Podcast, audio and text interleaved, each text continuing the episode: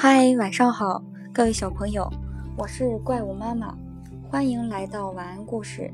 今天给大家讲的故事的名字叫做《狐假虎威》。在茂密的森林里，老虎是最凶猛的野兽，号称为森林之王。它每天都要吃好多好多其他的动物。一天，它碰到了一只狐狸，狐狸刚要溜走。已被他一把抓住，狡猾的狐狸看见自己无法逃脱，就耍了一个花招。他一本正经地斥责老虎说：“你怎么敢吃我？我是天帝任命来管理所有的野兽的，你要吃了我，就是违抗天帝的命。”老虎一听愣住了，狐狸马上接着说：“你要是不信，你就跟在我的后面走一趟。”看看是不是所有的野兽见了我都要赶快逃命？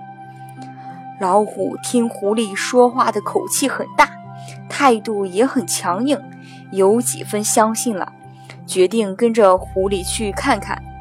森林里的大大小小的野兽们看见狐狸大摇大摆、耀武扬威地走过来，后面跟着一只张牙舞爪的大老虎，都吓得要命。四处奔逃，老虎看着，不知道野兽们怕的是自己，以为真的是被狐狸的威风吓跑的，彻底的相信了狐狸的话。